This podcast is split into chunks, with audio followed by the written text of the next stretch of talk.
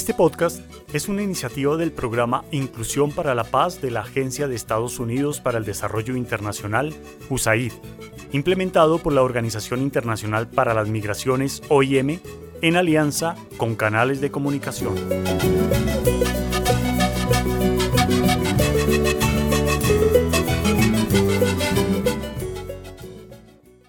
Hoy, en Cuenta la Tambora, el vampiro de la serranía. Darwin, un biólogo muy prestigioso, lleva varios días en el refugio El Encanto. Su trabajo es seguir, describir, identificar y clasificar varios tipos de murciélagos que hay en la serranía La Lindosa. Para esto debe llegar a los túneles con la guía de Manuel. Mirella también hace parte de la expedición. Ella siempre ha mostrado mucho miedo por este tipo de animales pero la curiosidad y las ganas de vencer la quiroptofobia la trajeron hasta acá. En el camino a las cavernas vieron una vaca de una finca con picadas y algunos rastros de sangre en su cuerpo. Los dueños del animal saludan a los tres caminantes y les cuentan que en las noches mientras ellos duermen, los vampiros bajan a chupar sangre. A Mirella la inquietan un poco esas bromas de los campesinos. Oiga, Manuel, ¿Y será que esos bichos lo muerden a uno también? ¿Y le sacan la sangre? Sí, Mirella, como el conde de Drácula. ¡Uh! ¡Que la muerde el vampiro! Mirella ignora las burlas de Manuel y se adelanta para hacerle preguntas a Darwin, que es la persona que ha estudiado a profundidad los murciélagos. Ella quiere saber de qué se alimentan los murciélagos y qué tan cierto es que unos se alimentan de sangre. Primero te cuento que la Serranía de la Lindosa presenta uno de los mayores valores de diversidad de murciélagos en Colombia. Esto pasa por la diversidad de coberturas vegetales y porque hay muchas cuevas y cavernas. Aquí existen 46 diferentes tipos de murciélagos y la mayoría son insectívoros. Otros se alimentan de frutas y tres especies se alimentan de sangre. Por eso es muy raro lo que vimos de la vaca picada en la finca. Unos pasos más adelante, Mirella encuentra un murciélago pequeño enredado en una cerca. Ahora reina la confusión. Mirella no se quiere acercar y Manuel no sabe cómo ayudar al animal. Darwin se acerca con tranquilidad y antes de soltarlo lo revisa para saber a qué especie pertenece. Es posible que se haya enredado huyendo de uno de sus depredadores. Los murciélagos son muy hábiles volando, seguro le falló el sistema. ¿Cuál sistema? ¿Cómo es que hacen para volar y cazar insectos si supuestamente no ven casi nada? Ellos usan la ecolocalización, que es la capacidad que tienen estos animales para hacer como una especie de mapa en su entorno, identificar obstáculos y encontrar a sus presas, a través de la emisión de ondas de sonido y la posterior interpretación del eco que proyectan sobre objetos cercanos.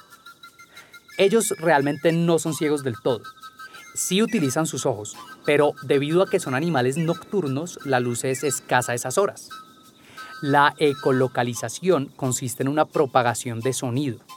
Este sonido es una onda que viaja a través de la atmósfera, choca con elementos del entorno y se devuelve a su origen.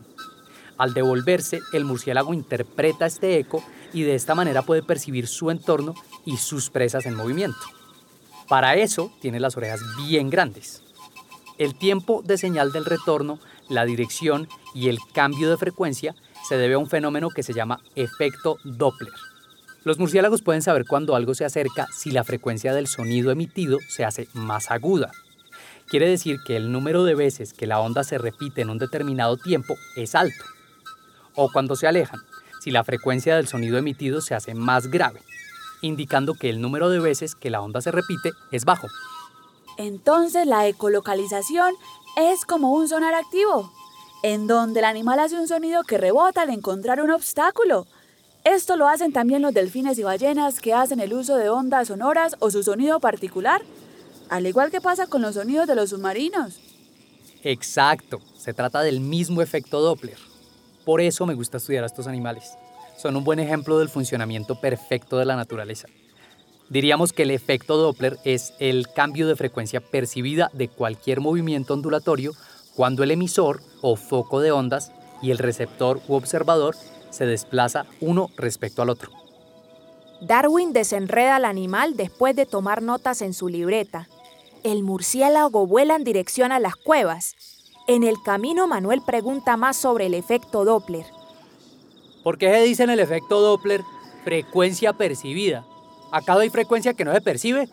Se le conoce como ultrasonidos, que son una serie de ondas mecánicas cuya frecuencia está por encima de la capacidad de audición del oído humano.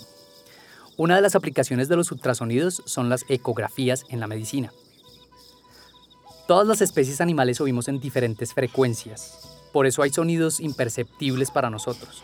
Y para que lo tenga en cuenta Manuel, para representar gráficamente estas ondas es necesario recordar las siguientes partes.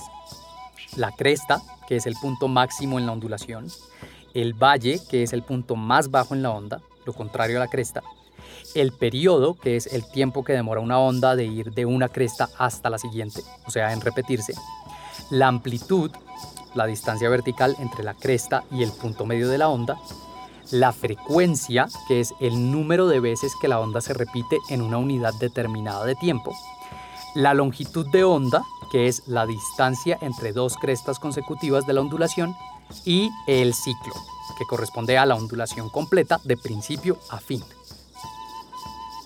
Después de una larga caminata de observación y recolección de datos, Manuel propone acampar cerca de una de las cavernas. Ya es tarde y es más seguro regresar al amanecer. A Mirella no le gusta mucho la idea, pero sabe que es la mejor opción. Además, ahora que sabe que las posibilidades de ser mordida por un murciélago son muy bajas, está más tranquila.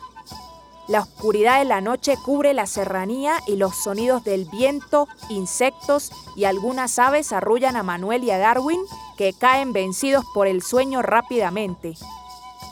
Cerca de la medianoche, Manuel despierta porque oye un ruido extraño. Ve a una sombra acercarse, una figura alta y delgada cubierta por una capa oscura. Recuerda inmediatamente al Drácula y no puede contener un grito. ¡Ay! ¿Qué pasa, Manuel? ¿No ves que soy yo? Estaba sacando ese toldillo de mi maleta para que no me piquen los mosquitos. ¿Pensó que lo iba a morder el vampiro?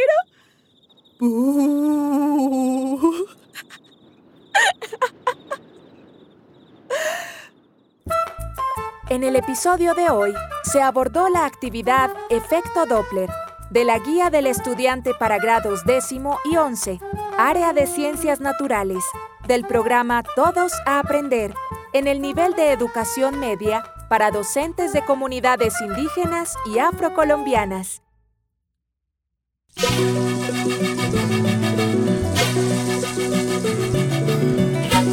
Este podcast se hace posible con el generoso apoyo del pueblo estadounidense a través de la Agencia de Estados Unidos para el Desarrollo Internacional, USAID.